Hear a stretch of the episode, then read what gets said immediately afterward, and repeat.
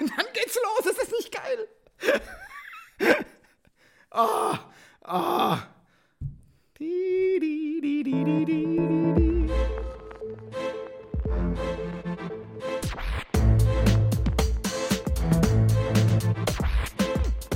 Klassik für Klugscheißer. Und damit hallo und herzlich willkommen zu Klassik für Klugscheißer.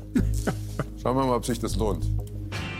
Klassik für Klugscheißer, dem immer noch neuen Podcast von BR Klassik. Ich bin Uli Knapp. Servus. Und ich bin Lauri Reichert. Schönen guten Tag. Wir begrüßen euch äh, zu einer Spezialfolge sozusagen. Wir nennen sie mal Treffen sich drei Klugscheißer. Ja, wir haben nämlich diesmal einen extra Klugscheißer eingeladen, einen Gast.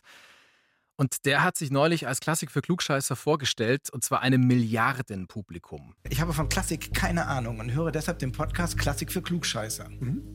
Das war Bernhard Hohecker, ein treuer Stammhörer und Entertainer, Schauspieler und Improvisationskünstler, ein Musikfan und Dauerquizzer aus Wer weiß denn sowas? Hallo Bernhard, sehr schön, dass du da bist. Servus. Hallo, ich grüße euch ganz herzlich und ich grüße natürlich auch alle äh, zu Hause an den Endgeräten, wo Sie auch immer gerade Jawohl. diesen Podcast hören. Im Auto, im Bett oder in der Werkstatt. Das waren jetzt so, oder beim Laufen. Das sind so meine, meine drei, vier Orte, wo ich Podcasts höre.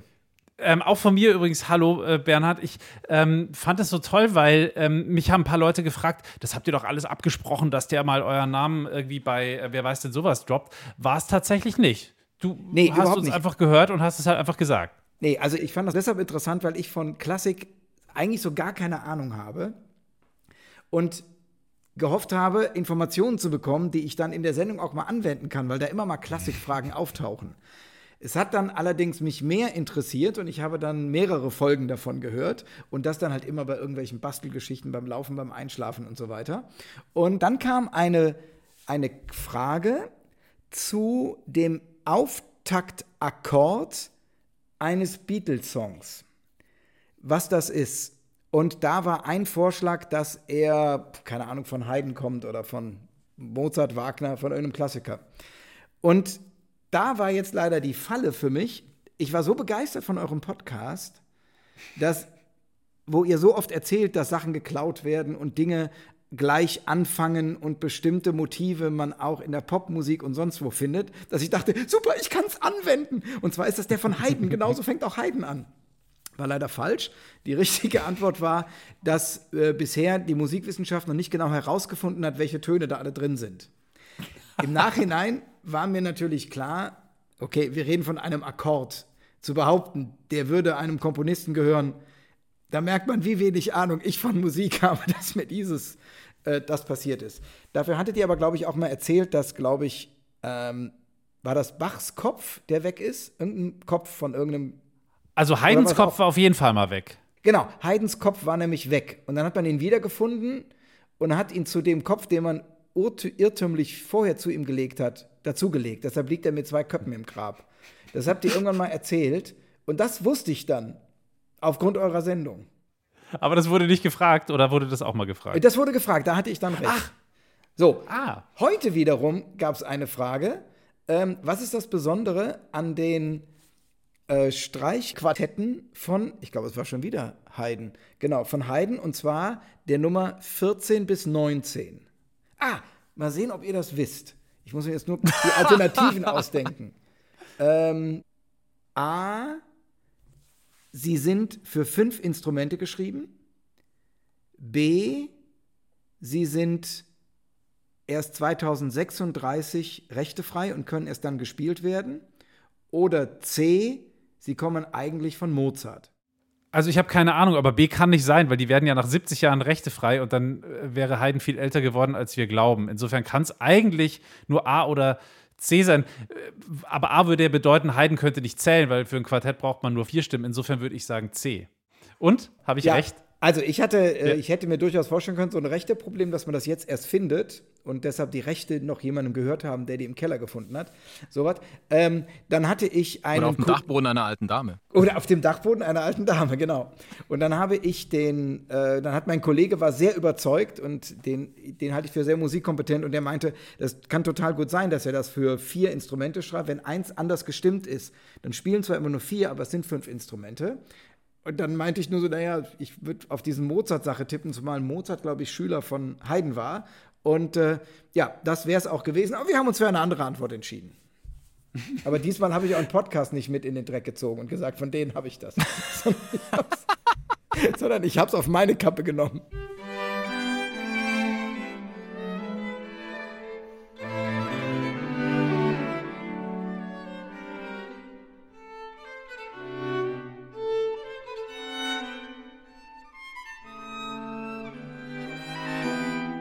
Bernhard, wir wollen heute mit dir äh, tatsächlich auch noch ein bisschen weiter über klassische Musik reden, aber auch noch ein wenig über Heavy Metal, äh, denn da gibt es äh, viele Gemeinsamkeiten, besonders auch bei den Fans. Welche genau, dazu kommen wir dann später noch. Und dann wollen wir auch noch das große Wer weiß denn sowas äh, aus Klassik für Klugscheißer-Quiz spielen. Da könnt ihr dann alle mitraten und klugscheißen. Auch dazu kommen wir später. Genau, also auf jeden Fall heute große Quiztime.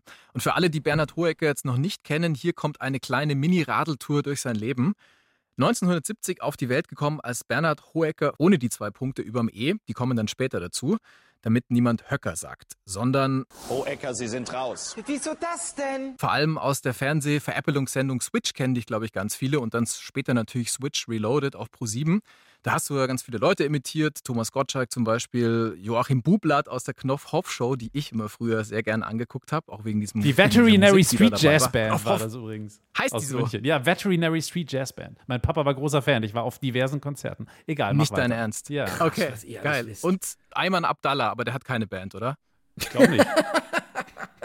Okay, gut, aber, aber ich glaube, Bernhard Hohecker kann deutlich mehr als eben nur den ollen Tommy Gottschalk nachmachen. Wenn es stimmt, was ich gelesen habe, dann hast du in der Schule schon eine Theater-AG gr- gegründet, wo ihr auch improvisiert habt. Da konnte dann jeder mitmachen, der irgendwas wollte oder konnte. Es war so ein buntes Unterhaltungsprogramm. Also du hast zum Beispiel jongliert und dein Spätzl Bastian Pastewka, der hat Sketche von Monty Python gespielt oder eigene Sketche. Und was ich auch noch gelesen habe, Pastewka war damals drei Jahrgangsstufen unter dir. Irgendwann waren es dann nur noch zwei. Genau, und das lag nicht daran, dass er übersprungen hat. Und ein bisschen was will ich noch dazu sagen. Man kennt dich auch aus Bühnenprogrammen, wo du alleine unterwegs bist als Kabarettist und natürlich aus Fernsehshows, in denen du mitgespielt hast. Also Genial daneben oder Schillerstraße, wo es ja auch ganz viel um Improvisation geht. Und noch ein letztes, äh, die Experimentiershow nicht nachmachen. Da sind wir dann schon wieder ein bisschen bei Knopfhoff dabei. Die hast du auch moderiert zusammen mit Wiegald Boning. Da habt ihr immer Sachen ausprobiert, die wir nicht nachmachen sollen. Und das ist ein Befehl und keine Bitte. Zum Beispiel eine Feuerwerksbatterie im Wohnzimmer zünden. Wie, wie ging das aus? Ganz Ja, kurz das mal ging- nachgefragt. Es ging spektakulär aus. Also ähm, es war so, dass äh, jetzt war das Wohnzimmer nicht ganz durchschnittlich. Da waren die Sachen, die dort standen, durchaus auch brennbar, nicht TÜV abgenommen. aber nichtsdestotrotz, äh, wenn da so äh, Feuerwerk in einem Wohnzimmer losgeht, innerhalb kürzester Zeit kannst du nicht mehr atmen. Äh, deshalb waren wir sicherheitshalber draußen und es fängt natürlich überall was zu brennen. Wenn so eine Rakete, die fliegt in den Schrank äh, oder in irgendeinen Korb und dann explodiert die und dann brennt es halt schon ganz schön. Also wir hatten immer die Feuerwehr, die nachher angerückt ist. Das war schon ein Riesenspaß, muss man ganz klar sagen. Äh, Und wahrscheinlich haben wir sogar die Feuerwerksmusik dazu gespielt. Würde ich jetzt mal vermuten. Oder irgendein anderes Hardrock-Stück.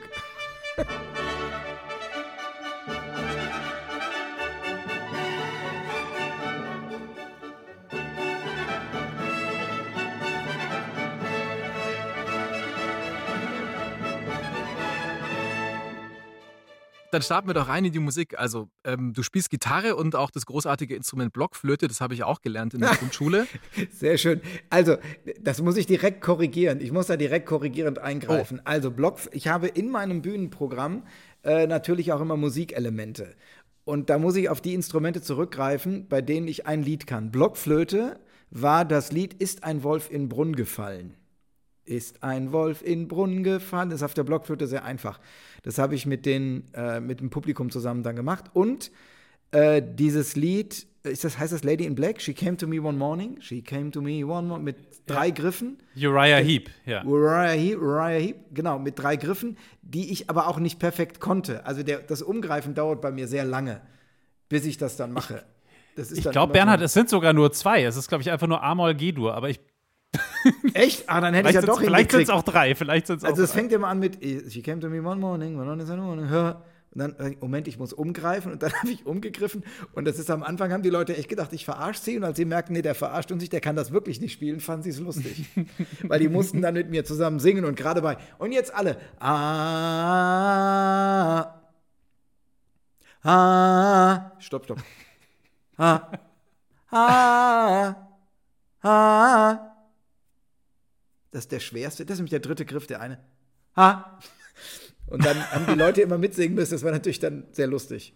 Aber was ich spiele, was, also ich kann kein Instrument, aber Instrumente, die ich im Moment aktuell habe, ist die Ukulele und ein Schlagzeug. Ich habe mit irgendwie Mitte 30 angefangen, Schlagzeug zu lernen, habe mir ein Schlagzeug geholt und habe schon immer von geträumt. Und natürlich sofort mit einer Double Bass. Ach, wirklich? Äh, Ja. Das würde ja relativ, das passt ja total gut zu, zu dem Sound, den du magst. Ja, Ähm, das war auch du, der du Grund. Stehst ja sehr auf, auf, du stehst ja sehr auf Symphonic Metal und da geht's ja gar nicht ohne Double Bass Drum. Drr, drr, drr. natürlich, Motorboating, wie ja der geneigte Metal-Fan das auch nennt. Diese wahnsinnig schnell gespielt, ja, diese wahnsinnig schnell gespielte Double Bass Drum, die dann immer so klingt wie Motorbootmotor. Genau. Ja, ja, ja, genau, ja, ja, genau. Ah, na ja, und das liebe ich ja, das mochte ich total. Und äh, dann, als ich mir das dann geholt habe, dachte ich, ich will direkt eine Double. Ich kannte aber, konnte aber noch gar kein Schlagzeug spielen. Also wie man halt so Schlagzeug wie dumm, dumm, bum, bum, dumm, dumm mit, also man kann das ja gar nicht sehen, äh, ist ja Radio, äh, mit, äh, wenn man beide Stöcke gleichzeitig immer auf die 1, 2, 3 und 4 auf irgendwas haut. Das ist aber nicht Schlagzeug. Inzwischen weiß ich, es gibt da Variationsmöglichkeiten der sehr komplexen Art. Hast du dir Unterricht genommen? Ja, ja, klar. Ich habe einmal so einen Grundunterricht gehabt, mal zehn Stunden, dann bei einem anderen Lehrer in Bonn. Und jetzt im Moment habe ich gerade wieder Unterricht bei einem Schlagzeuglehrer in, ähm, in Hamburg, weil ich ja die Zeit, die ich dann hier bin, auch sinnvoll nutzen will. Und das ist jemand, der aus der Metal-Branche kommt. Also der spielt auch, äh, der spielt sehr schnell. Der kann das auch besser als ich, habe ich festgestellt. Ich glaube, der macht das sogar beruflich. Was ja immer Aber ganz ist- gut ist, wenn, wenn der Lehrer es ein bisschen besser kann als der Schüler. Übrigens, vielleicht noch kurz zur Erklärung, warum du viel in Hamburg bist, weil ihr da natürlich das Quiz, wer, wer weiß Genau, denn ja, sowas da aufzeichnet. drehen wir, wer weiß denn sowas, dann immer so drei Folgen am Tag, eine Woche lang und dann habe ich halt quasi, da gehe ich immer einen Abend klettern und einen Abend Schlagzeug spielen. Und du magst aber auch das Cembalo, habe ich, hab ich gelesen. Ja, das Cembalo ist mein Lieblingsinstrument. Also von den klassischen Instrumenten dieses, ähm, ich weiß nicht, es klingt für mich total gemütlich, weil ein Cembalo ist für mich, steht beim, für mich in meinen Gedanken auch immer in so einem kleinen Erker mit Vorhängen, wo die Sonne durchscheint. Und das habe ich mal in einem Interview gesagt und dann war ich bei Zimmerfrei und dann sagten sie, jetzt komm mal mit wir, zum Interview. Und dann führte mich Christine Westermann mit Götz Alsmann hoch und äh, dann machten die einen Vorhang auf und dann war da ein Erker gebaut. Sie interviewte mich und er saß am Cembalo und spielte für mich, wo die Tasten lustigerweise anders gefärbt sind. Schwarz-Weiß statt weiß-schwarz. Was ich lustig fand. So, und das war total, das klingt für mich immer, ist für mich ein schönes, einfach ein schöner Klang.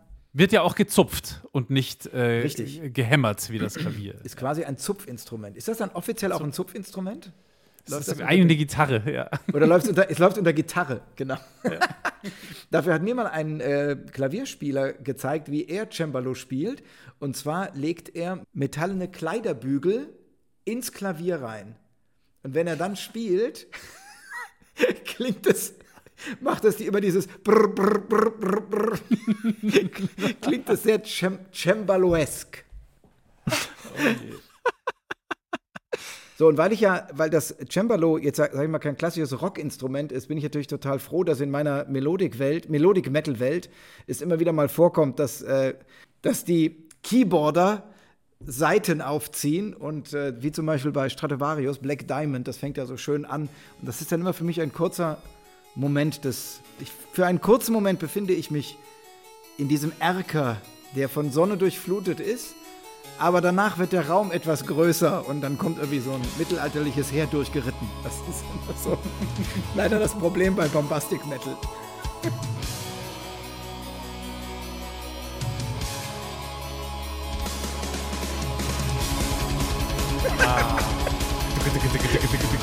Sehr geil, sehr geil.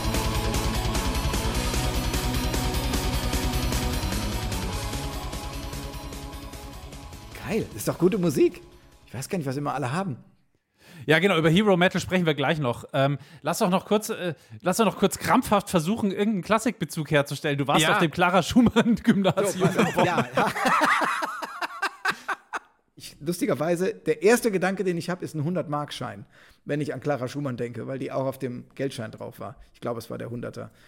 Nee, also meine Genese ist ein bisschen anders. Also meine Eltern haben Klassik gehört, das muss man schon sagen. Äh, die kommen so aus, dem, aus, dem, äh, aus der klassischen Linie. Und ich selber habe, das weiß ich noch, meine allererste Klassikplatte war meine kleine Zauberflöte von, ich habe heute auch nachgeguckt, 1979. Und die habe ich immer gehört. Und das ist deshalb ist für mich heute noch die Zauberflöte natürlich meine Lieblingsoper, weil ich da die Lieder mitsingen kann. Sehr zum, zum Unbill meiner Mitsitzer in den Opern, weil ich dann mich manchmal wirklich dabei bei ertappe, ähm, wenn ich dann da so sitze und äh, also das singe ich natürlich nicht mit, weil ich weiß, dass ich da manchmal über meine Grenzen, über meine Grenzen ähm, singen muss. Aber mein Lieblingslied da ist dieses ähm, In diesen heiligen Hallen äh, kennt man die, nicht die Liebe nicht, kennt man irgendwas nicht. Also irgendwas kennt man dann nicht. Aber dieses Lied ist total super, ich. Das ist so richtig schön, wenn Sarastros dieses äh, wunderbare Lied singt. Wenn, oder andere.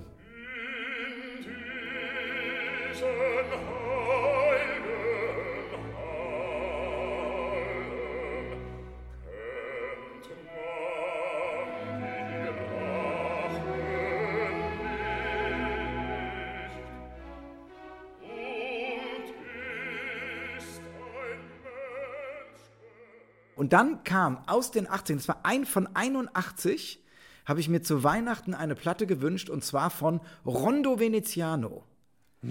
Also quasi Klassik mit Schlagzeug. Und äh, da äh, insbesondere dieses, dieses Fantasia Veneziana von Rondo Veneziano. Ich kann euch das mal kurz einspielen.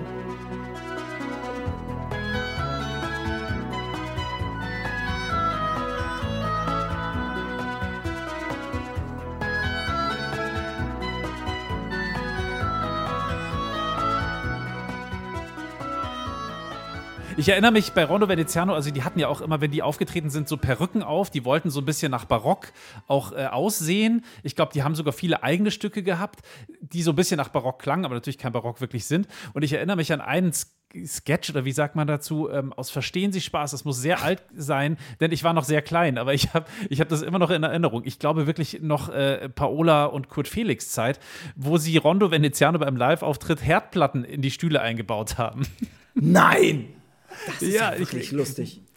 Ja, und dann sind die immer so ähm, verschämt aufgestanden, während sie ihr, ihr, ihre Geige gespielt haben, weil es ein bisschen heiß wurde am Hintern. Oh, das muss ich Daran erinnere ich mich noch. Gibt es bestimmt Videoaufnahmen von. Gibt ist sicher ja noch lustig. irgendwo. Ja. Also für mich war das, war das so der, diese immer eine schöne Kombi aus poppigem, aus poppiger Klassik. So, dann kam, mein nächster Schritt war dann, ähm, war dann Punk. Ich war Tote Hosen Fan.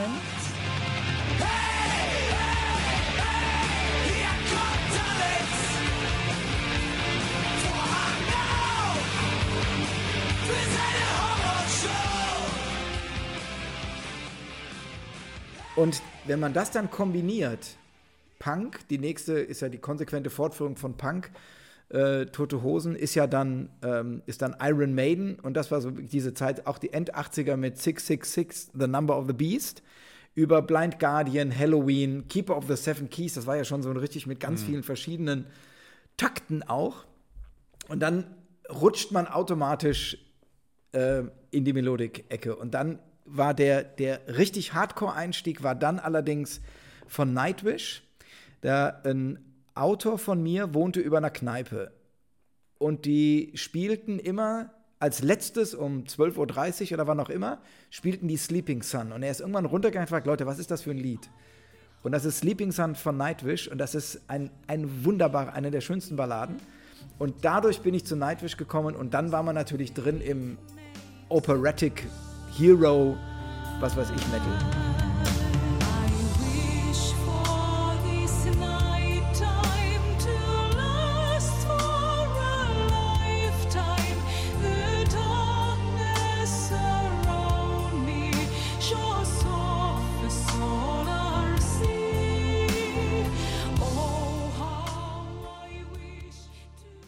Bei Nightwish muss man vielleicht noch dazu sagen, äh, Nightwish sind eine finnische Band, die, sind ähm, genau, die haben eine Opernsängerin, glaube ich, auf der Bühne. Das stimmt. Viele Metal-Bands kommen aus, kommen aus Finnland, richtig, genau. Ja, die Finnland hat die höchste Metalband-Dichte pro Einwohner. Aber da ist auch viel dunkel. Genau, aber es ist auch viel dunkel und da wird auch viel getrunken. Das muss man wahrscheinlich dazu sagen. Genau. Aber du hast dich sozusagen da sehr gemütlich eingerichtet mittlerweile. Also du bist, also das ist die Art von Metal, die auch dir immer noch gut gefällt, dieser Symphonic Metal oder Operatic Metal oder wie auch immer man es nennen will. Also Metal, der sehr theatralisch ist, ähm, der ziemlich auf die Kacke haut ähm, und der so ein bisschen auch so was Fantasy-mäßiges hat. Ja, also das ist, da gibt es ja dann tausend Bezeichnungen, da wissen wahrscheinlich Fachleute viel mehr Bescheid. Da gibt es ja Pagan Metal, wenn es um irgendwelche, wenn es immer nur so irgendwelche Heidenmusik geht, weil irgendwelche, ach, weil, äh, wie heißt der, Yggdrasil jetzt gerade mit seinem Boot irgendwie untergeht, weil Wodan irgendwie mit irgendeiner Peitsche gehauen hat, keine Ahnung. Also solche Geschichten sind da dabei. Ähm, äh, aber das ist alles, was, ich mag all das, was, was Kraft gibt. Also was wirklich so, man soll ja immer, man soll ja nicht die Musik hören in der Stimmung, in der man ist, sondern man soll immer die Musik hören in der Stimmung, in die man kommen will. Das habe ich mal gehört und festgestellt, dass ich das so mache. Also wenn ich schlecht drauf bin und höre Depri-Musik, bringt mir das ja gar nichts. Ich bleibe ja depressiv. Dann höre ich mir lieber gute Musik ein, wo ich sage, doch, ist doch irgendwie alles gut. Und das sind immer Helden, die kämpfen immer fürs Gute und sowas.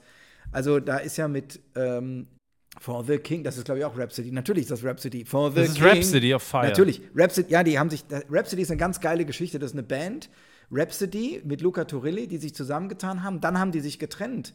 Aber total friedlich, weil die heißen beide noch Rhapsody. Einmal Luca Turillis Rhapsody und einmal Rhapsody of Fire. Und inzwischen spielen die auch wieder zusammen unter Luca Turillis Rhapsody of Fire. Und das ist also sehr, eine sehr, sehr friedliche Art. Und da ist Emerald's Word for the king and the land and the mountains, for the free valleys where dragons fly, for the glory of power to win the Black Lord.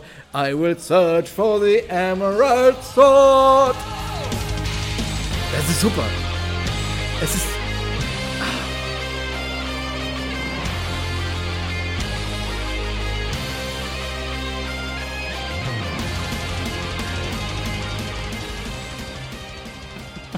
Ich finde es Wahnsinn. Ich finde ich find vor allem, also ich mag deine Begeisterung dafür sehr. Und ich fand übrigens, ähm, was du gerade gesagt hast, mit man soll immer das hören, äh, diese Art von Musik hören, in, äh, die einen in die Stimmung bringt, in die man kommen möchte, total super. Denn äh, äh, dann funktioniert bei dir dieses Konzept äh, nicht, das bei mir auch nicht funktioniert, nämlich dieses Sommermusik, Wintermusik, äh, Tagmusik, Nachtmusik, dieser ganze Quatsch. Ja, überhaupt nicht. Ähm, Also, ich ganz ehrlich, ich meine, ich bin Rheinländer und wenn ich Karnevalsmusik kann ich das ganze Jahr über hören. Das ist mir total egal. Aber ich, ich habe total gute Laune im Herbst. Ja, aber da ist ja Karneval. Es geht ja bei uns schon sehr früh los. Wir haben ja nur eine sehr kurze Zeit, wo wir kein. Aber mitten im Sommer so ein Karnevallied, das ist einfach, da habe ich dann schon auch Spaß. Und, und wenn wir noch mal kurz den äh, scharfen Ah, ja. Bogen schlagen, jetzt von der, von der Karnevalsmusik hin wieder zurück zum Metal. Ähm, du hast ja gerade schon festgestellt, bei Metal gibt es himmelweite Unterschiede innerhalb dieses Genres Metal. Das ist ja fast schon absurd, äh, dass das alles Metal ist. Also wir haben auf der einen Seite dann irgendwie, keine Ahnung, Death Metal und Doom Metal und diese ganzen düsteren, wahnsinnig schnellen, sehr finsteren Sachen. Und dann eben diesen ähm, sehr positiven äh, Metal, diesen äh, Symphonic Metal, den du so magst. Ich mag ja dieses Hero-mäßige. Da gibt es auch, das geht natürlich da auch in verschiedene Richtungen. Dann gibt es Sabaton zum Beispiel. Sabaton ist so eine echt krasse Band, die machen War Metal, nennen die das. Die besingen Schlachten. Ich habe sehr viel über Geschichte gelernt. Ich bin von München nach Bonn gefahren im Zug und es gab eine neue Platte. Dann habe ich mir die angehört und es ging ganz viel um die alten schwedischen Schlachten, die die äh, geführt haben, 30-jähriger Krieg. Und dann haben die verschiedene Elemente davon besungen und währenddem ich das Lied hörte, habe ich mir die Texte dazu angeguckt, habe mir die dann übersetzt, weil mein Schwedisch nicht so gut ist. Und dann habe ich äh, dann entsprechend bei Wikipedia nachgeguckt, was ist denn da historisch passiert, womit hängt das zusammen. Und es ist einfach, es ist einfach ein richtig schöner Ausflug gewesen, wenn du dann auch noch ähm, durch die Musik emotional in dem Thema quasi so mitgetragen wirst. Das finde ich ja sehr geil, dass die dann auch noch historisch akkurat äh, sind in ihren Texten. Ich Finde ich mega gut. Ich, ich habe den mal getroffen. Den, also ich hab, war dann am Konzert von denen, habe den getroffen, habe mit dem so gesprochen. Er meinte, ja, also so Erster, Zweiter Weltkrieg gibt es in Wikipedia total viel. Kannst du abschreiben, hast, hast schon deinen Songtext. Aber er meinte, da war es schon schwieriger mit, ja, mit äh, König Gustav und so, wie der dann nach, ähm, nach, äh, sich beim 30-jährigen Krieg so mitbeteiligt hat. Aber er hätte da historisch auch mit einem Historiker zusammengearbeitet, was die Texte angeht, weil es da schon schwieriger ist, einen richtigen, ähm, also da die richtigen Facts auch reinzubringen. Ich selber, wenn ich, ein, also wenn ich ein Rhapsody oder von Luca Turilli ein Lied, dann ist das, weil ich es musikalisch so, äh, so krass finde, wäre das Il Signo Nero. Da singt nämlich so ein Operntyp die ganze Zeit noch mit. Und das finde ich so, das packt mich äh, innerst.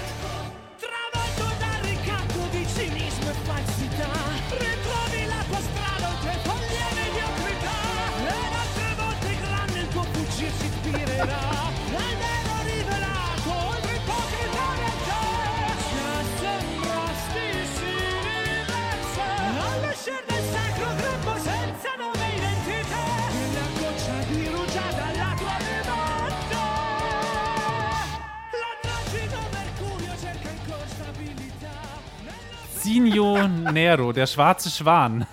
Von dieser anderen Rhapsody äh, oder dieser- Rhapsody of genau. Fire Band. Ja, Wahnsinn. Ja, also ich finde ja, die hauen da musikalisch so krass auf die Kacke, diese Bands. Ähm, unfassbare Musiker natürlich, alle miteinander, Virtuosen an ihren Instrumenten, brauchen wir gar nicht drüber diskutieren. Ähm, irgendwie ist es ja auch schon so ein bisschen drüber. Ähm, hörst du das eigentlich total unironisch? Ja, natürlich. Das ist für mich richtig schöne Musik. das ist wirklich. Ich, also ich habe das. Also ich mir ist schon klar, dass ich selber kein. Ich bin kein Ritter. Das weiß ich. Ich sitze nicht auf einem Pferd und ich habe kein Schwert. und ich weiß auch, dass wenn ich diese Musik höre und durch eine Innenstadt gehe, ich muss keine Jungfrauen retten, es kommen keine Drachen um die Ecken. Das ist mir alles klar. Aber das Gefühl, das Gefühl ist einfach da. Und was ich bei denen mag, und da seid ihr nämlich jetzt dran, das ist nämlich eine Frage, die mich mal interessieren würde. Ich habe auf einem Plattencover gelesen, ähm, bei Rhapsody of Fire, als ich das erste Mal äh, hatte, dass die sich Epic Hollywood Bombastic Metal nennen, dass die aus der Klassik kommen und die würden ihre Stücke wie ein klassisches Stück komponieren. Was ist da der Unterschied? Wie komponiert man klassisch und wie nicht klassisch? Was machen die anders? Ich finde, das ist relativ schwer zu beantworten, weil ja auch, was heißt denn klassisches Stück? Das kann ja eine Oper sein, das kann eine Sinfonie sein, das kann aber auch irgendwie ein kleines Kammermusikstück sein mit, äh, mit wenigen Instrumenten.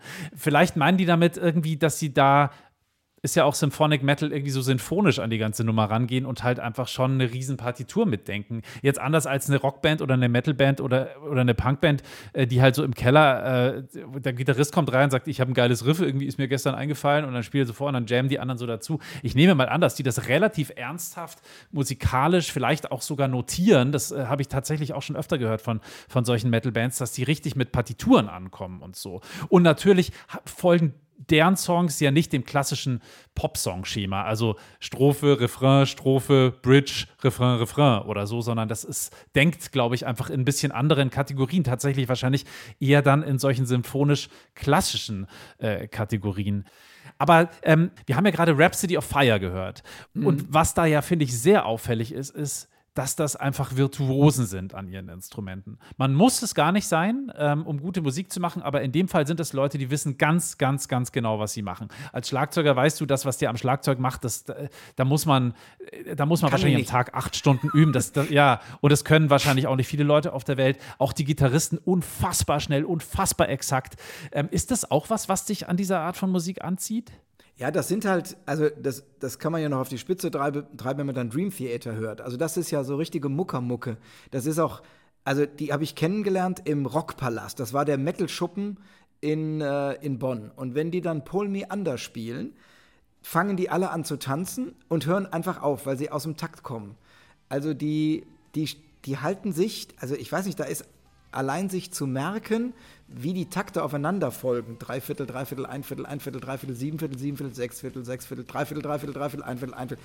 Das, also das ist schon total krass. Und mir ist es ein völliges, also mir ist es ein völliges Rätsel, was in die, also was ist deren Grenze, wo wollen die hin? Also da geht es, glaube ich, auch beim, bei den Musikern darum, wo, was können wir machen, wo wir für üben müssen.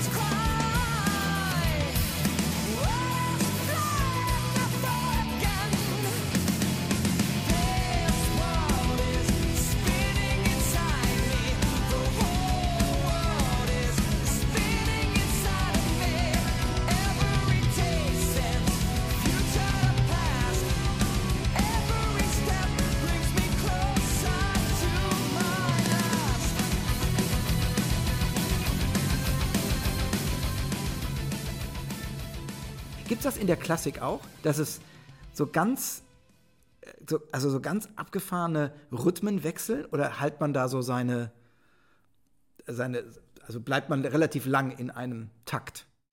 Also das ist tatsächlich eher ein moderneres Phänomen, diese permanenten Taktwechsel. Zum Beispiel die Epoche der Klassik, die zeichnet sich ja durchaus dadurch aus, dass sie sehr formtreu ist, ja. Und ähm, permanente Taktwechsel würden ja gegen diese Formtreue total verstoßen.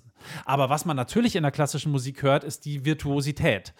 Dream Theater sind auch virtuose Musiker, die spielen natürlich wahnsinnig viel auch mit hyperkomplexen St- Strukturen, die man dann in der Klassik erst ein bisschen später hört. Ähm, also jetzt nicht im Barock und nicht in der Klassik. Ab der Romantik wird es dann durchaus komplexer. Aber ähm, Virtuosentum gab es ja schon sehr, sehr lang. War ja da durchaus auch ein Merkmal bei Mozart. Der wurde ja schon als kleiner Junge quasi von seinem Papa irgendwie von Fürstenhof zu Fürstenhof geschleift, weil er so wahnsinnig virtuos an seinem Instrument war. Und ähm, das wiederum äh, ist ja auch eine Nähe zum, zum Metal. Du hast gerade Dream Theater genannt. Mir würde jetzt äh, spontan irgendwie Malmsteen einfallen, der schwedische Gitarren-Metal-Gott äh, überhaupt, der sich ja selber auch, wie er selber sagt, auch in der Tradition der ganz großen äh, Barockmeister sieht. Also der sagt irgendwie, ich bin quasi Epigone von Bach und diesen Leuten. Und der spielt Gitarre. Da äh, wäre wahrscheinlich ein Paganini auf seinem Instrument ungefähr in einer ähnlichen Liga, ähm, in dem Fall dann auf der Geige. Äh, Lass uns doch mal kurz in einen irgendwie Malmsteen-Track reinhören, der heißt Arpeggios from Hell. Finde ich, passt der Name auch schon total gut. Und da hört man jemanden Gitarre spielen, wie man sich es eigentlich gar nicht vorstellen kann.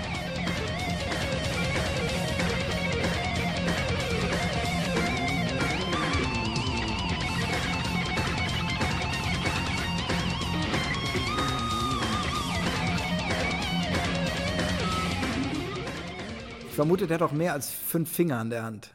Anders kann man sich das nicht erklären. Die spielen ja teilweise dann auch mit einer Hand oben und einer Hand unten. Gleich, also ganz, äh, also Genau. die, die spielen. Aber das finde ich ist, also jetzt kenne ich mich nicht so aus, aber ich habe schon das Gefühl, dass man in der Klassik durchaus, gerade wenn es um die Streicher, die Geigen und sowas geht, wenn dann die Solisten, da gab es ja nicht immer so Parts, die dann auch für die Solisten gemacht waren, wo die dann selber quasi sich was spielen konnten, was sie gerade wollten, konnten und so weiter. Ja, na klar. Also da hat man dann, äh, natürlich hat der Komponist dann äh, den Musikern dann Parts auf den Leib geschrieben, wo die zeigen konnten, was sie so drauf haben, technisch. Also sowas gibt es natürlich in der klassischen Musik und das hört man aber, ich glaube, sowas gibt es eben im Metal auch. Äh, da, wie wir gerade gehört haben, also das ist halt einfach nichts anderes als ein Virtuose, ob der jetzt irgendwie an der Gitarre kniedelt oder ob der jetzt halt irgendwie eine Vi Violine oder ein Klavier unfassbar virtuos beherrscht, da sehe ich keinen großen Unterschied. Und um nochmal den Bogen zurückzuschlagen, es gibt eine Studie, ich habe ja vorhin schon erwähnt, es gibt ja noch mehr Gemeinsamkeiten zwischen klassischer Musik und äh, Metal. Es gibt tatsächlich eine Studie, also was Ernsthaftes, äh, was Ernsthaftes, nicht irgendwelche Schnulli-Wissenschaftler, Also sondern Musik Was wir hier sagen, was Ernsthaftes. was wir machen, nein, nein, also was Ernsthaftes. Studierte Menschen. Musikpsychologen der Harriet Watt University in Edinburgh, die haben herausgefunden, in der Persönlichkeitsstruktur und in diversen wichtigen anderen Eigenschaften, die ich jetzt nicht äh, näher erwähnen will, unterscheiden sich Metal-Fans und Klassikliebhaber so gut wie gar nicht. Ähm, äh, unter, signifikante Unterschiede sind eher, Klassikfans sind im Schnitt älter als Metal-Fans, dafür saufen Metal-Fans mehr, aber beide sind zum Beispiel überdurchschnitt, äh, überdurchschnittlich intelligent. Noch ein Grund mehr, das zu hören. Also auch, auch für die, die es nicht mögen. Aber jetzt, wo man das weiß. Na, es ist halt Musik, die sich nicht auf Anhieb erschließt und ich glaube, man muss da Ja. schon äh, sich drauf einlassen und wird da durchaus gefordert, in beiden Genres. Insofern finde ich, macht das durchaus Sinn. Also, was mich mal interessieren würde, worüber ich so nachgedacht habe, ähm, die in der Klassik, also jetzt die, die Musiker und die Sänger, die haben ja im Allgemeinen diesen Stil von, wir sind etwas äh, Besonderes, wir können etwas Tolles. Also die, die legen total viel Wert auf ihre, ähm, ich nenne es jetzt mal technische Leistung, die natürlich auch, das ist mehr als nur Technik, dass, dass, dass, dass sie auch was ausdrücken können. Inwiefern ist das, ist es ein Problem für einen Klassiker, dass er keine eigenen Stücke macht? Weil du kannst ja als Musiker, hast du ja immer noch Ed Sheeran, egal wie gut der spielt, das ist seine eigene Musik. Er hat immer gesagt, das ist mein Herz, was da drin ist, das ist mein Text, mein Thema, meine Melodie, mein Gefühl. Und der, der klassische Musiker setzt sich immer auf was Fertiges drauf. Also, sage ich jetzt mal. Ist das, spürt man, merkt man das? Ist das ein Thema bei denen, dass sie sagen, wir würden so gern selber unsere eigene Opernstück singen? Was natürlich nicht geht, weil es blöd ist, wenn beim Freischütz ein Drache auftaucht. Also ich glaube, äh, prinzipiell ist es erstmal so, dass es einfach zwei unterschiedliche Sportarten sind. Ein Stück komponieren ist einfach was anderes als ein Stück interpretieren. Und es gibt ein paar Leute, die sind gut genug oder die haben das große Glück, die große Gabe, den Segen, äh, dass sie beides beherrschen. Aber das sind halt nicht viele. Also, das ist, äh, finde ich, erstmal was. Ja, ein Mozart konnte das natürlich, aber nicht jeder kann eben gleichermaßen gut komponieren und auch äh, spielen. Das ist das eine. Und dann ähm, ist tatsächlich aber auch so, dass wir hatten vor nicht allzu langer Zeit auch hier in diesem Podcast Chili Gonzales zu Gast, einen fantastischen Musiker, der in allen Welten zu Hause ist. Der macht überhaupt keinen Unterschied. Dem ist es völlig, völlig egal, ob er Rap macht oder Pop macht oder klassische Musik. Der Mann ist ein fantastischer, klassischer Pianist unter anderem auch. Und der hat gesagt, er sieht da tatsächlich ein Problem drin, in dem, was du gerade gesagt hast, in der Tatsache, dass viele gefeierte klassische Musikerinnen und Musiker hauptsächlich Interpreten sind. Ähm, denn er sagt, es macht die klassische Musik oft ein bisschen langweilig und es lässt sie wirken, als würden wir quasi ein Stück im Museum hinter Glas betrachten, wenn wir so ein Musikstück hören. Und er plädiert dazu, dass es wieder mehr, er hat sie, glaube ich, ähm, Composer-Performer genannt, also Menschen, die beides können, die sozusagen ein Stück schreiben und es dann auch selber spielen.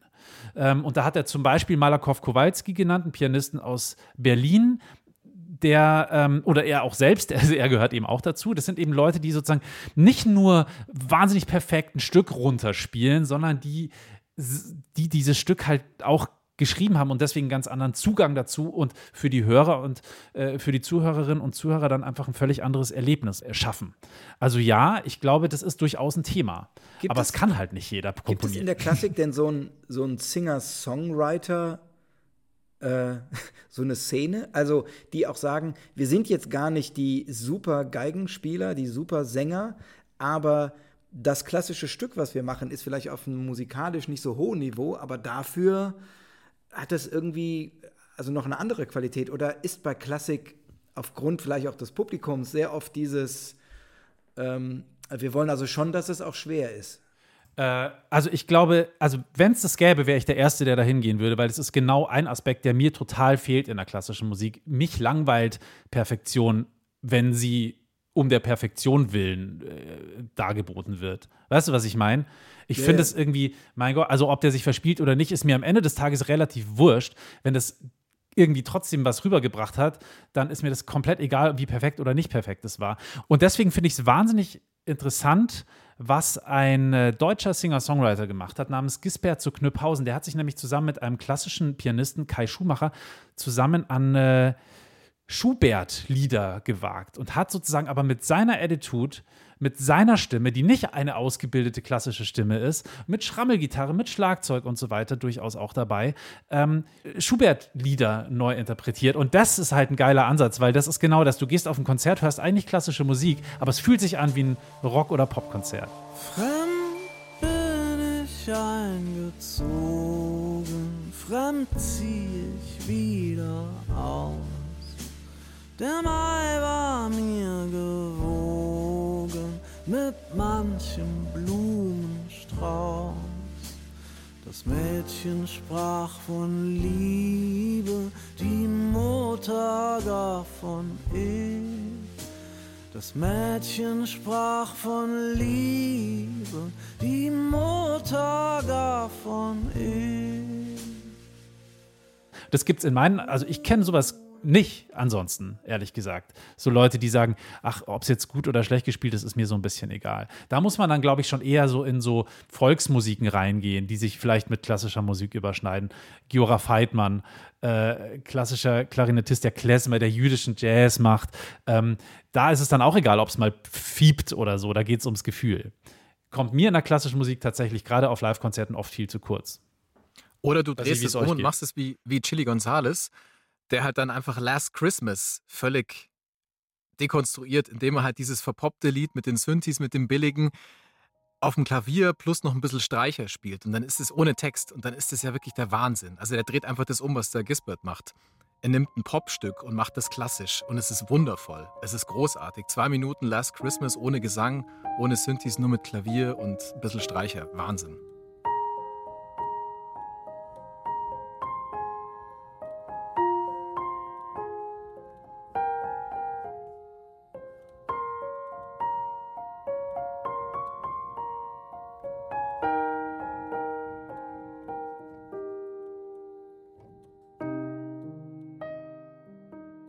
Ja, voll. Und was da so geil daran ist, der nimmt diese Lieder ernst. Der nimmt einen Song Ja, wie Last Christmas ernst, Verarschen. der nimmt einen Song wie Rape Me von Nirvana total ernst und äh, dröselt die, er hat ja auch eine Radiosendung, wo er, diese, wo er diese Songs einfach aufdröselt und dann erklärt, wie die komponiert sind, welche Stimme hier reinkommt, wie diese Kadenz aussieht, welcher Teil jetzt auf den folgt und warum das so ist. Und plötzlich merkst du, ach geil, es ist auch Musik und es ist völlig egal, ob das jetzt Hochkultur oder Popkultur ist, es ist Musik und es gibt durchaus sehr geil gemachten Mainstream-Pop zum Beispiel.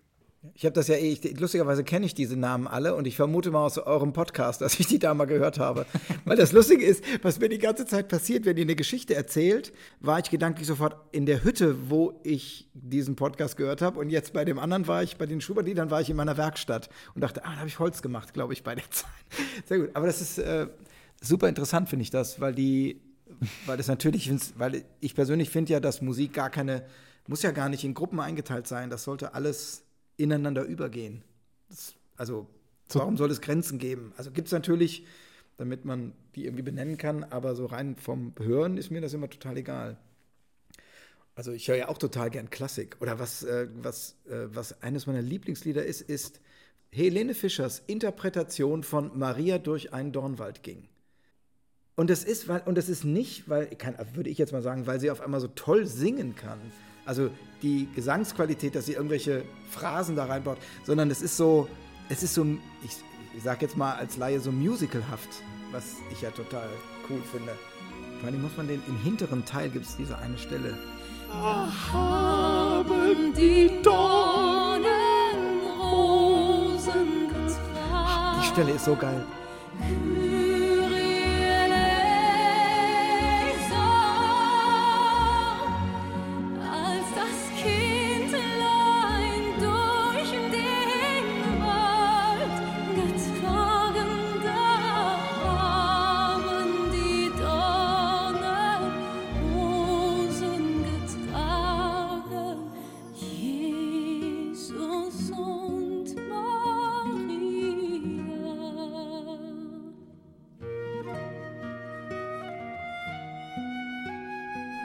Ne, dieses.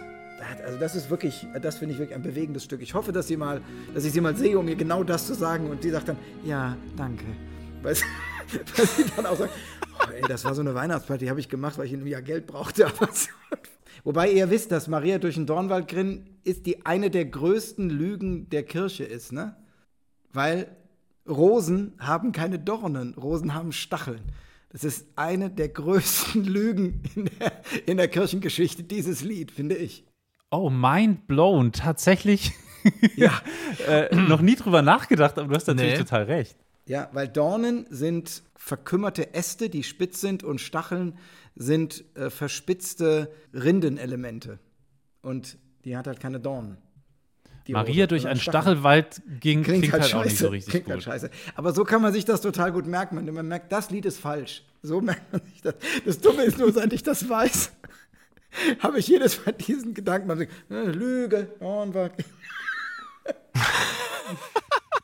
Ja, nein, also ich finde das äh, schon, sehr, es, ist, es gibt einfach echt schöne Musik. Ich bin ja auch von, beim Musical, ich liebe ja das, dieses Musical-Ding liebe ich ja, weil das ja auch manchmal so etwas leichtere Ding ist. Und mein Lieblingsmusical selber ist natürlich dann Phantom der Oper wiederum. Also da ist, also ich komme nicht ganz weg von diesen.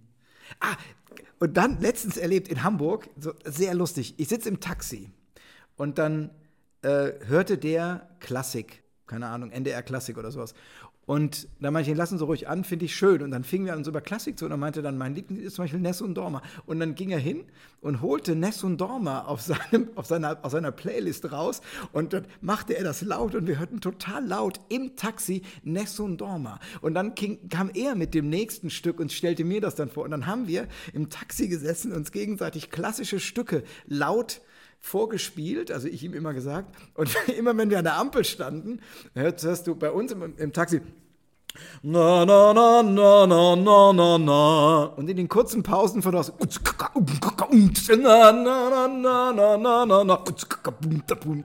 Wenn irgend so ein Typ neben uns saß und einen anderen Stil verfolgte beim Fahren.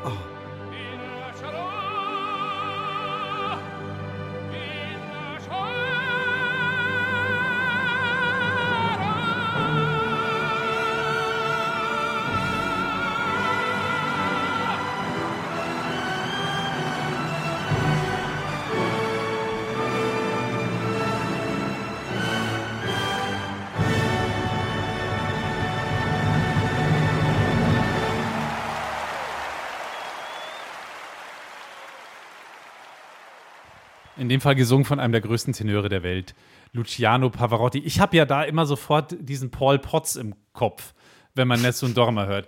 Äh, ich glaube aus Britain's Got Talent, der dann mit seiner Interpretation mit ganz viel Hall auf der Stimme damals irgendwie so weltberühmt geworden ist und sehr viel Geld gemacht hat. Und ich glaube in irgendeiner deutschen Werbung dann auch plötzlich noch aufgetaucht ist. Aber ein Ich wunderschönes mit dem Stück auf der. Bühne gestanden. Und zwar ähm, habe ich das, äh, mein Bühnenprogramm Vicky Hohecker hatte ich als, äh, ich wollte das unbedingt singen, weil es mir total gut gefällt. Und das Schöne ist, als Comedy-Künstler kannst du ja irgendwas machen. Es muss ja gar nicht gut sein. Und ich habe, mein Stück fing damit an, dass ich, äh, die, die Show fing damit an, dass ich in so einem schönen Anzug da stand und ähm, es ging um Wikipedia und es geht los. Ich gab dort nur ein Stichwort ein, muss nicht richtig gewesen sein, nein, nein, da, da, da, da. Und ich habe das auf der gesungen und das war so geil, weil du guckst in so tote Gesichter, die fragen, was passiert hier, bitteschön, der kann das doch gar nicht. Aber für mich war es ein Moment, ein Moment, der, es war einfach, es war gigantisch. Und dann habe ich das weggerissen und dann, guten Abend. Das war super. Hat totalen Spaß gemacht. Wie, genau, es fing an mit Wikipedia. Wikipedia. Ja, genau, Wikipedia. Na, da, da, da, da. Ah, super, das war total. Also, das, ist- ich, ich, das ist einfach, ich weiß nicht, das ist so, ich finde es so, ich finde es einfach, ich bin, also also ich, mein Neid auf Musiker ist ja auch ein Stück weit Hass, weil die das so toll können und die mit zwei, drei Tönen sofort deine gesamte Seele, dein gesamtes Gefühl packen und wohin bringen. Und das ist als Wortkünstler viel, viel schwerer. Und deshalb, ich, wenn ich dann, wenn ich mit Kollegen auf der Bühne bin, die dann Musikstücke machen, so Kabarett, ey, ich könnte sie töten. Ich meine, die machen, die sagen immer genau das Gleiche.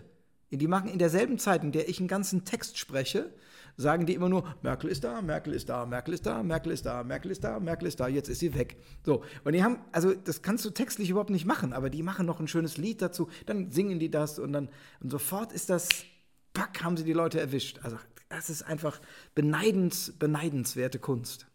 Aber ich könnte mir auch vorstellen, dass es Musiker gibt, die sagen, ach, ich beneide den Herrn Hohecker zum Beispiel total, weil bei mir lacht nie jemand, wenn ich Musik mache.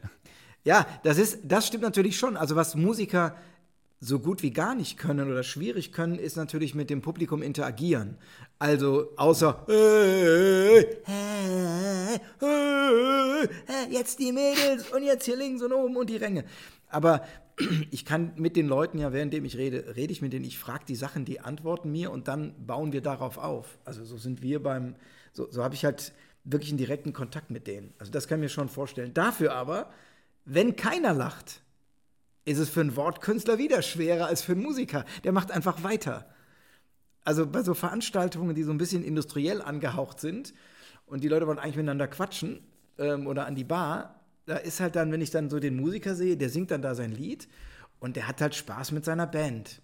Dann gucken die sich an, haben so Spaß und dann so und ich stehe auf der Bühne, ich gucke keinen an und habe keinen Spaß. Also das ist halt so und muss mir den mit den Leuten holen. Das ist so der Unterschied. Aber also deshalb sind ja bunte Abende immer so toll, wo man alles hat. Ich weiß nicht, ob dir das auch so geht, aber ich war früher, als ich noch Musik gemacht habe, immer über jeden persönlich beleidigt, der sich im Hintergrund unterhalten hat oder der weggegangen ist. Vielleicht wollte er nur, nur kurz seine Kippen aus seiner Jackentasche holen oder sowas und wieder zurückkommen. Aber ich dachte mir, der geht, weil er mich jetzt scheiße findet oder weil er uns jetzt kacke findet oder so. Aber ich habe wirklich jeder, der, der geredet hat, ich war wirklich immer persönlich angefasst. Darf man in deiner Lage wahrscheinlich gar nicht mehr sein, weil du so viel auftrittst, das passiert vermutlich einfach nur mal. Äh, Lustigerweise ist man, wenn man auf der Bühne steht, spielt man für eine überraschend kleine Gruppe. Also man hat so ein Paar, mit dem man in Kontakt steht, auch optisch. Und manchmal ist, guckt man in eine Reihe und da ist ein Typ, der klatscht nicht. Oder eine Frau, die sitzt halt nur so da. Ich meine, ich kann ja nichts dafür, vielleicht hat die einen schlechten Tag und das ist jetzt das Schönste, was sie erlebt und die ist einfach nur müde. Das ist ja völlig in Ordnung. Aber das ist dann manchmal so mein Ziel. Wenn die dann lacht, dann habe ich es geschafft. Man muss immer nur aufpassen, dass man den Fokus dann nicht zu sehr auf diese eine Spaßbremse lenkt. So, und jetzt kommen wir zu dem, was wir ganz am Anfang angekündigt haben, nämlich unser großes Klassik für Klugscheißer Quiz. Das Beste aus 4000 Jahren Klassik für Klugscheißer. Wir sind ja mittlerweile bei Folge, keine Ahnung was, äh, 38 haben wir schon hinter uns, also das ist jetzt 39. Und Bernhard und alle, die jetzt zuhören, wir wollen ganz einfach mal so ein bisschen abfragen, wie in der Schule, was denn so letztes Jahr passiert ist, dieses Jahr passiert ist bei Klassik für Klugscheißer, um einfach zu kontrollieren, ob es auch wirklich sauber gehört wird. Na, wenn jemand, wenn jemand mit Quiz-Situationen umgehen kann und mit Antworten, die ihr vielleicht nicht kennt, dann bist du doch das. Richtig, mit Ja. Antworten, die ich nicht kenne, das bin ich. Da sind wir jetzt. genau. Okay, gut. Also, wir haben jetzt keinen richtig geilen Namen für dieses Quiz, aber wer hört denn sowas, könnte man es ja nennen, zum Beispiel. Das finde ich gut. Ich Kleine gut. Anlehnung. Okay, dann Spaß. machen wir es so. Dann nennen wir es, wer hört denn sowas?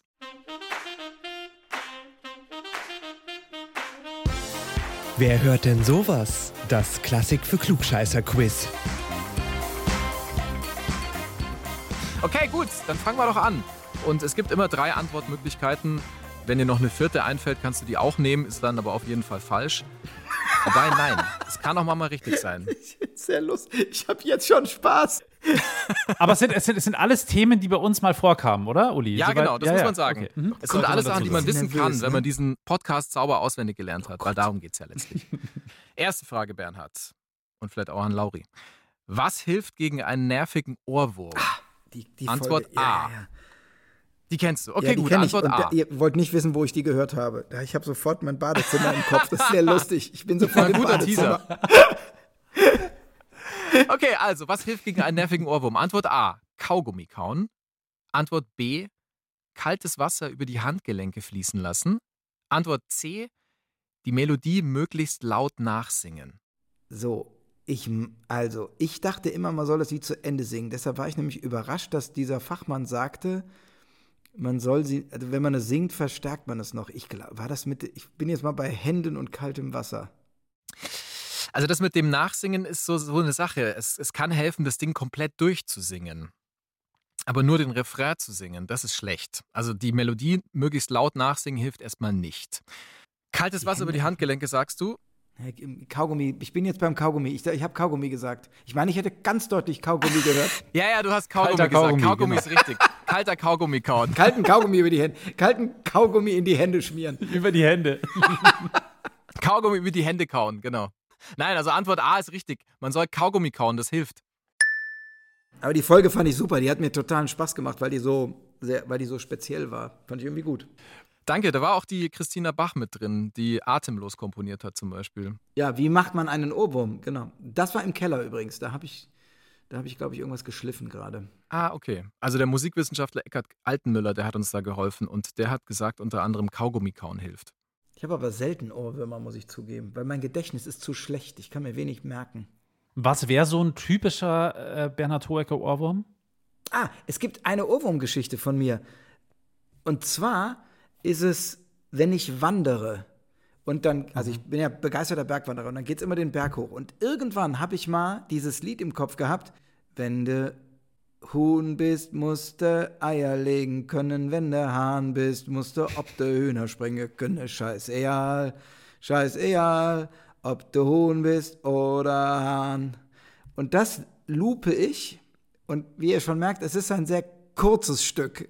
Es wird relativ schnell langweilig. Aber wenn ich im Berg loswandere, habe ich dieses Lied sofort im Ohr gehabt. Also das habe ich sofort. Liegt wahrscheinlich am Rhythmus deiner Schritte oder so, oder? Ja, es, ich, ich glaube, dass das aus, nicht ohne Grund ist es das, äh, was die Geschwindigkeit, damit man immer im selben Takt geht. Allerdings muss ich zugeben, dass Enziferum etwas hilfreicher war, als es geregnet hat wie Sau. Es war totaler Regen und ich hatte keinen Bock und es ging noch drei Stunden einfach nur so einen Hang entlang. Und dann habe ich Enziferum angemacht und das hat mich wirklich getrieben, bis zur Hütte getrieben. Ist das ein Schmerzmittel oder was ist das? Nein, das ist zur Abwechslung mal eine finnische Metalband, die auch mein Klingelton ist. Jetzt müssten wir dich eigentlich anrufen. Ja, genau. Oder wir sagen deine Telefonnummer durch und alle rufen dich. Alle rufen an. Ja, das ist, mal- das ist und ich, ganz ehrlich, ich werde angerufen, ich habe gute Laune dabei. Twilight Tavern ist das Lied, was mich wirklich gerettet hat. Also das, damit habe ich angefangen. Das war also beim Wandern und das hat mich wirklich auf Berge schon hochgetrieben, wo ich, wo, wo ich so kraftmäßig so dachte, hui, das ist jetzt aber so nach vier Stunden Klettersteig-Set.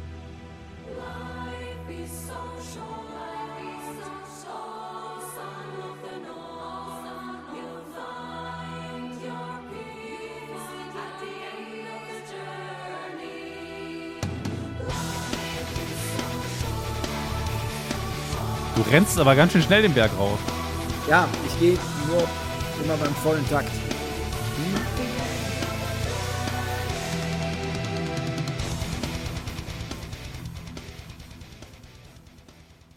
Okay, nächste Frage. Die Hymne. Und ich glaube, du hast unsere Hymnenfolge ja gehört. Oh, die habe ich geliebt, die habe ich geliebt. Ich war nur unzufrieden mit zwei, drei Informationen, aber ansonsten, ja? Ich weiß, da reden wir gleich noch drüber. Ich weiß sogar mit was. Ähm, da werde ich dich gleich noch mit konfrontieren. Jetzt erstmal kurz die Frage. Die Hymne The Star Spangled Banner ist A. bis heute nur inoffizielle Hymne der USA.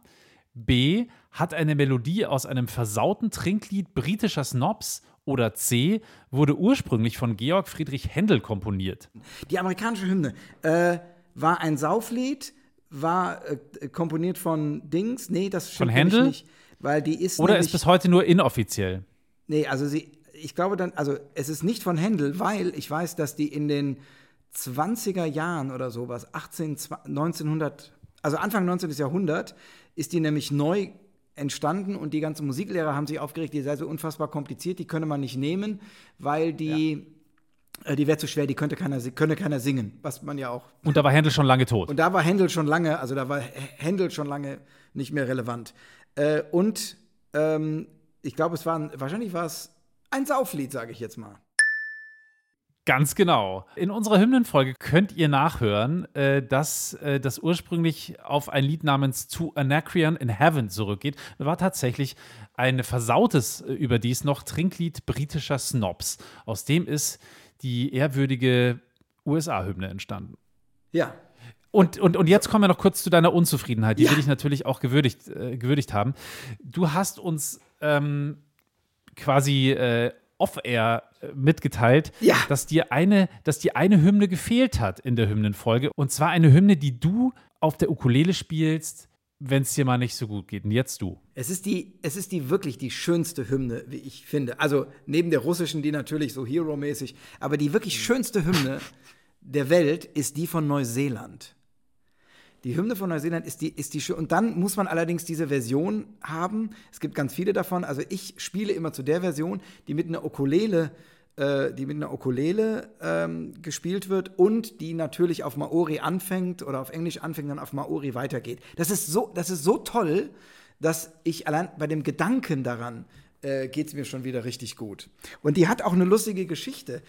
Nämlich ursprünglich hatten die gar keine Hymne, das war einfach nur so ein Lied von denen, geschrieben von Deutschen übrigens, mal zur Abwechslung. Und jetzt gab es die Olympischen Spiele in München. Da wurde gefragt, äh, im Vorfeld haben die Veranstalter gefragt, äh, hier, ihr Neuseeländer, was habt ihr denn für eine Hymne?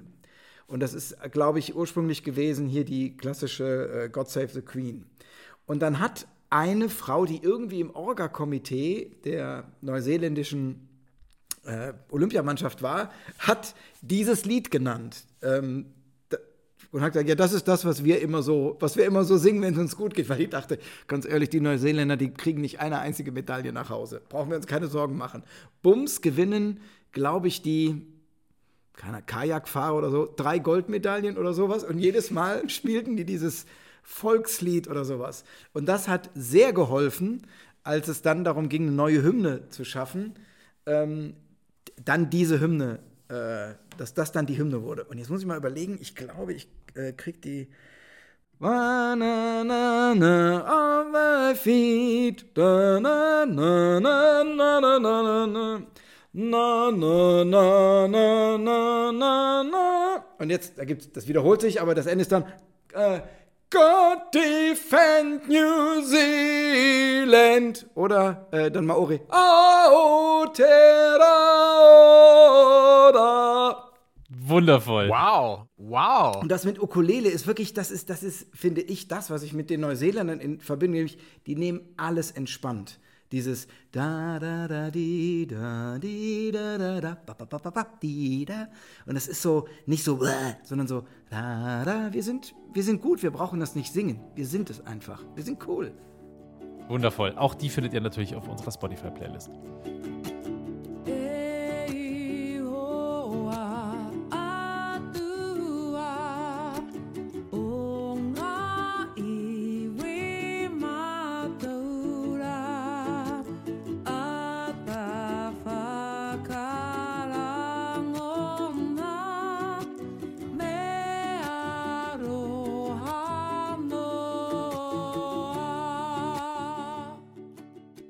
Ja, ich kann überhaupt empfehlen, auch alte Folgen zu gucken, äh, zu hören. Ich habe nämlich jetzt zum Beispiel vor kurzem die Weihnachtsfolgen vom letzten Jahr gehört.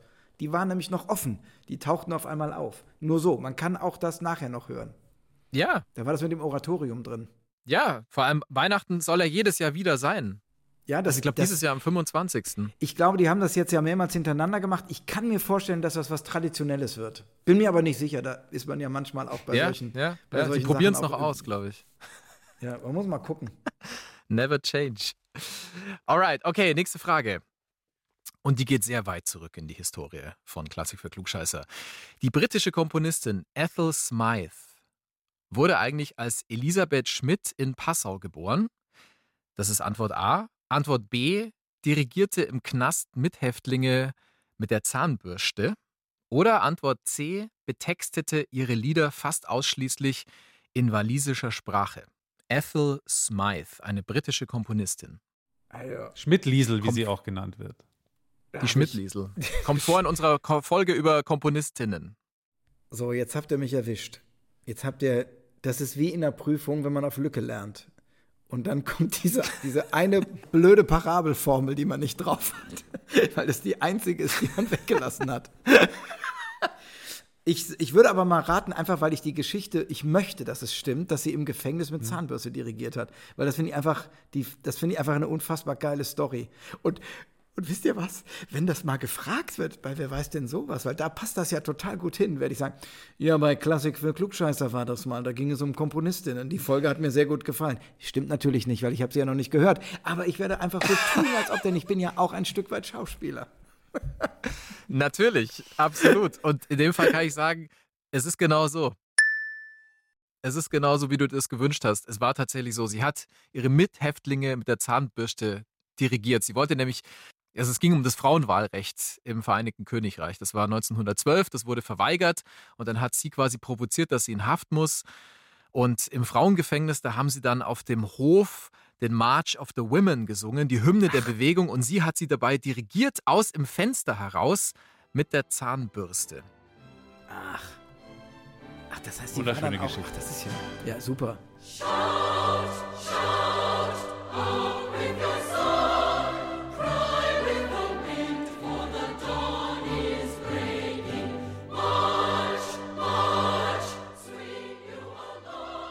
Die nächste Frage bezieht sich auf eine gar nicht so wahnsinnig alte Folge. Die haben wir im Sommer gemacht, ähm, im Sommer 2021, für alle, die das jetzt natürlich irgendwann anders hören. Und ähm, ich sage natürlich nicht das Thema, weil sonst wäre die Antwort relativ klar.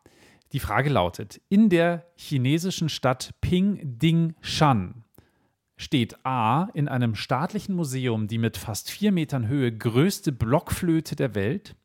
B liegt auf einem zeremoniellen Stuhl das mit fast fünf Metern Durchmesser größte Furzkissen der Welt. Oder C hängt in einem buddhistischen Tempel die mit über acht Metern Ja, ja, die- größte die. Glocke Weiter, weiter, Welt. nächste Frage, nächste Frage, weiter die Glockenfrage. Hast du gehört? Weiter, weiter, nächste Frage, nächste Frage, nächste Frage. Die war super, die Glockenfolge fand ich total krass, die war gut. Ja, Danke, super. danke, danke. Da, da, da hängt die Glocke des Glücks, so heißt diese. Acht Meter hoch. Und du hast natürlich vollkommen recht. Wow, das ging schnell. Ja, das hab, die habe ich mir zugegebenermaßen auch gemerkt, weil, weil das sind so typische, wer weiß denn sowas, Fragen. Ich gesagt, das muss ich mir merken, das muss ich mir merken, verdammt, das muss ich mir merken, das muss ich mir merken. Aber je nachdem, wie die Frage gestellt wird, äh, kriege ich die, also ich bin sehr schlecht im Merken. Also Geschichten und so kriege ich hin, aber wenn ich den Anknüpfpunkt, den Assoziationsstart nicht bekomme, dann fehlt es mir total. Ja, super. Aber Ja, bereitest war- du dich dann also wirklich auch vor auf deine Nein, äh, Sendungen nee. als wie- wie Experte du oder ja als, als, als Quiz? Nee, Nee. geht gar nicht. Nee, du kannst dich nicht vorbereiten, weil du hast, also was will, also du du hast ja überhaupt keine Ahnung, was für eine Frage kommt. Dann steht da irgendwie Trick 17 und dann kommt da irgendein Haushaltstipp. Also man kann natürlich hingehen und sich jetzt hinsetzen und quasi das machen, was eine Redaktion macht. Die gucken, lesen sich Zeitschriften durch, die gucken sich Dokus an, ähm, die sind auf irgendwelchen Twitter-Accounts unterwegs und sowas. Aber ganz ehrlich, ich habe gar keinen Bock, mich mit Sport-Fun-Facts auseinanderzusetzen oder irgendwelchen Sachen. Ich, ich will lieber die Sachen machen, die mich interessieren. So bin ich ja zum Podcast von euch gekommen, weil ich, ich will davon ja was wissen. Dass man so gar keine Ahnung hat, ist ja auch peinlich. Und deshalb finde ich es halt gut, dass man da so ein bisschen was bekommt, was man dann auch mal so streuen kann und die Leute sagen, wow, das ist ja, das, ist ja das Schöne. Aber bist du, ha- hast du irgendwie den Eindruck, dass du jetzt im Trivial Pursuit zu Hause deutlich besser geworden bist als früher, seit du bei Wer weiß denn sowas äh, so regelmäßig auftrittst? Das ist eine spannende Frage, weil ich glaube, dass die Fragen, die wir haben, sind keine Trivial Pursuit Fragen. Das sind ja so wirkliche Fragen. Ne? Was ist das größte Land am weitesten weg? Wer hat was und so geschrieben? Also bis auf so bekloppte Fragen, wie viele Golfbälle liegen auf dem Mond oder sowas? Drei Stück übrigens. Also, aber ansonsten ist es, ja, das war eine Trivial Pursuit Frage, die ich in den 80ern gespielt habe. Aber ansonsten ist das kein. Ähm, äh, kannst du das, äh, sind das ja Fragen, die musst du halt aufgeschnappt haben oder dir dann halt herleiten. Deshalb nehme ich ja auch wenig Schlagzeilen, sondern ich nehme eher so Naturwissenschaften oder Geschichte, Musik, Handwerk, Dinge, wo ich überlegen kann, ah, wie würde ich das machen? Was, was kenne ich? Wo kann ich da was, was reinbasteln? Aber ganz ehrlich, da war, manchmal sind da so Fragen, der Sänger sowieso, was, womit wurde der be keine Ahnung, ich kenne ja schon den Namen oft nicht. Ich bin immer froh, wenn ich bei einer Frage, wo es um Schauspielerei geht, die Namen der Schauspieler kenne. Ich habe keinen Namen nicht. Fußballernamen sagen mir gar nichts. Es ist für mich so irrelevant, Namen. Es ist wirklich erschreckend. Aber den Namen Mark Twain hast du schon mal gehört, oder? Mark Twain, ja klar kenne ich den. Ist das dieser Tennisspieler aus Uruguay? Ja. Genau. Ich wollte vor allem galant zur nächsten Frage überleiten. Und es ist auch tatsächlich die letzte Frage schon. Was? Also, laut dem Schriftsteller Mark Twain ist der Besuch der Bayreuther Festspiele A. wie mit den Toten in einem Grab zu sitzen, B. wie ein vierstündiger Ritt auf einer Rasierklinge oder C. wie eine Nacht voller Sex und Ekstase. Ach, ich hätte sofort A genommen, so als Amerikaner, der das mit. Aber das letzte ist ja dann positiv. Also das erste ist, es ist totlangweilig. Das zweite ist, du musst dauernd auf irgendwelche Sachen achten, dass du, dass du dich entsprechend verhältst. Und das letzte ist natürlich, das ist was Tolles. Das wäre zu langweilig, das würde man, glaube ich, nicht, das würde, würdet ihr nicht nehmen. Ähm, ich bin bei, ich bin bei, ich war erst bei A, bin aber dann doch bei der Rasierklinge, weil ich diese Idee ganz gut finde, Verhalten, Kodex und so weiter. Es war tatsächlich die Folge zu äh, der Frage, wie langweilig eigentlich klassische Musik empfunden wird. Ah, dann ist es A. Und nach, nachdem die Wagner-Festspiele oder, oder äh, nachdem ja Wagner-Opern generell einfach unfassbar lang dauern zum Teil, Ja. ähm, war Herr Twain, ich glaube 1891, so haben wir es aufgeschrieben, ein wenig, ja, gelangweilt, oder Uli? Ja, also das Originalzitat ist tatsächlich You seem to sit with the dead in the gloom of a tomb. Also Gloom heißt Düsternis und Tomb ist ja das Grabmal. Wie geil ist das Du scheinst mit den Toten im Grabmal zu sitzen. Ja, der fand's Der irgendwie nicht so geil. Wisst ihr, dass in, den, so in dem? Bayreuth, in dem Festspielhaus, der Orchestergraben äh, spiegelverkehrt ist? Da sitzen die anders, da sitzen die ersten Geigen auf der rechten Seite vom Publikum aus gesehen. Das hängt mit der Akustik zusammen. Ich war da auch noch nie drin tatsächlich. Ich habe noch nie ähm, die Wagner-Festspiele in Bayreuth wirklich auch live gesehen. Einer von euch beiden, Uli, Bernhard? Nein, nee. Ich habe total Nope. Lust. Mein, also es gehört zu meinen Zielen gehört es einmal den Ring der Nibelungen oder des Nibelungen, den Ring der Nibelungen einmal wirklich komplett sich mal, also das, das ist so ein Projekt, wie andere so einen Marathon laufen. Das einmal wirklich komplett hören. Ich habe äh, Freunde, die sind ganz große Wagner-Fans. Also die kennen auch jedes, die können jedes Stück, die sind auch, glaube ich, schon mal da gewesen und äh, das ist wirklich, äh, äh, die sind da voll begeistert. Wenn du dir viel Lebenszeit sparen willst, dann schau dir den Ring der Nibelungen in der Augsburger Puppenkiste an. dauert ungefähr 90 Minuten statt 10 bis, was weiß ich, 15 Stunden. Und es ist alles Wesentliche drin. Und es ist tatsächlich, es ist für Erwachsene gedacht.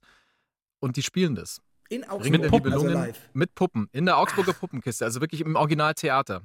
Ich war neulich erst dort und habe den ähm, Chef, den Klaus Marschall, interviewt und da haben wir auch nochmal über das gesprochen, über den Ring der Nibelungen und es ist alles drin, alles Wesentliche. Ein schönes Thema übrigens mal.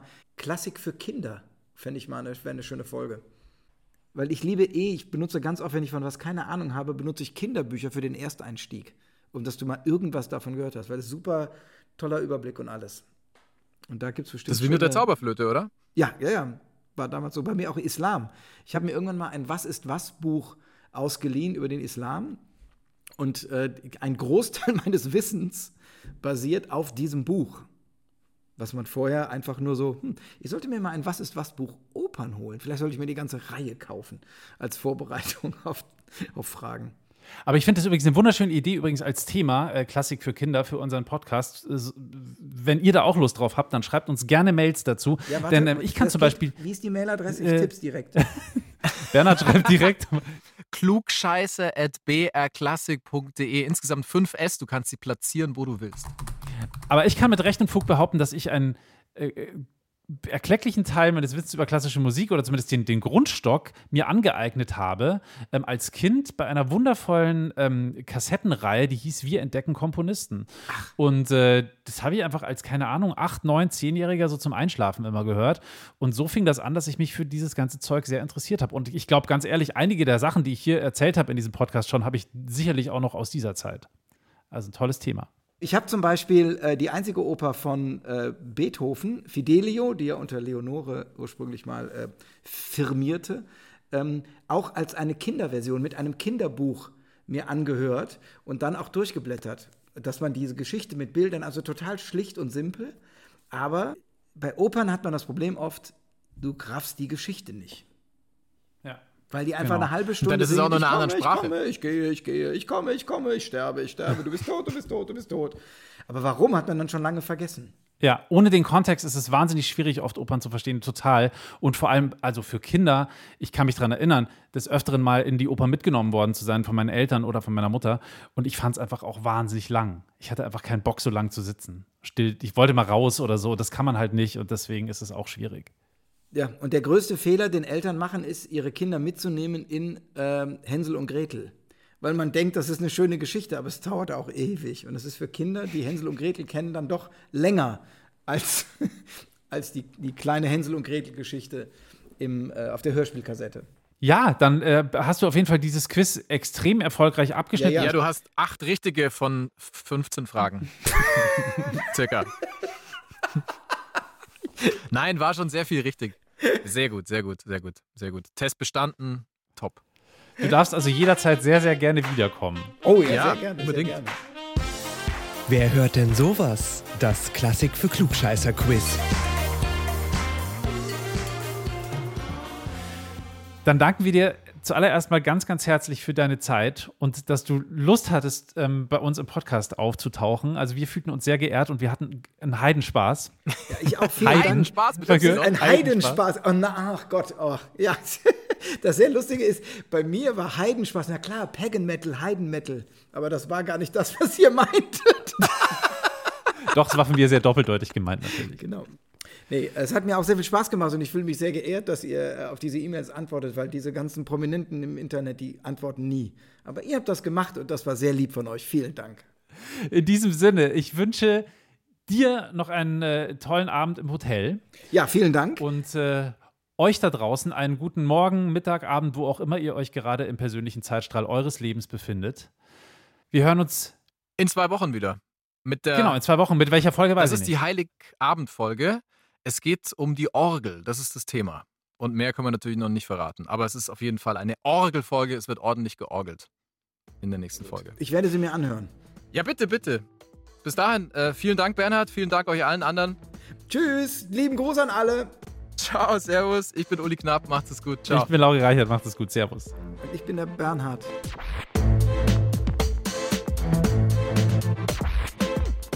Klassik für Klugscheißer.